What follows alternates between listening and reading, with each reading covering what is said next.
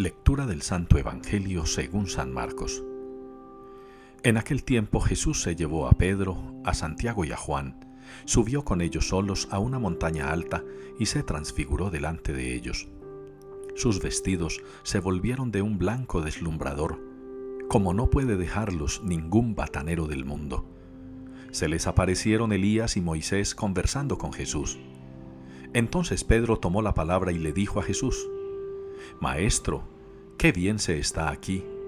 Vamos a hacer tres tiendas, una para ti, otra para Moisés y otra para Elías. Estaban asustados y no sabía lo que decía.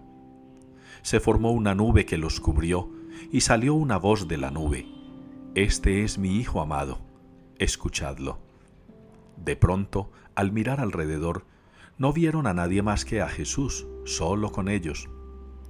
Cuando bajaban de la montaña Jesús les mandó, No contéis a nadie lo que habéis visto, hasta que el Hijo del Hombre resucite de entre los muertos.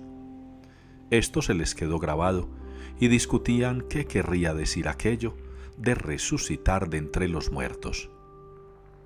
Palabra del Señor. El Señor reina altísimo sobre toda la tierra.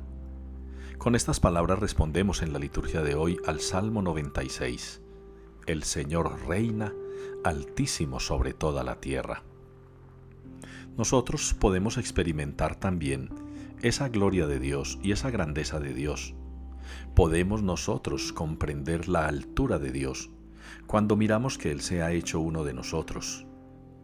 En eso consiste la grandeza de Dios, no en deslumbrarnos con un poder arrasador, que nos estripe, que nos oprima, que nos aplaste. El poder de Dios se nos manifiesta con la misma ternura y cariño con la que Jesús lo manifiesta a sus discípulos. En aquel episodio de la transfiguración, Jesús les da un anticipo de la gloria del Padre, de esa gloria que ellos mismos van a experimentar. También nosotros, cada día, en las circunstancias buenas de la vida, en los momentos especiales, en nuestras celebraciones litúrgicas cuando las hacemos con verdadero sentimiento y fervor.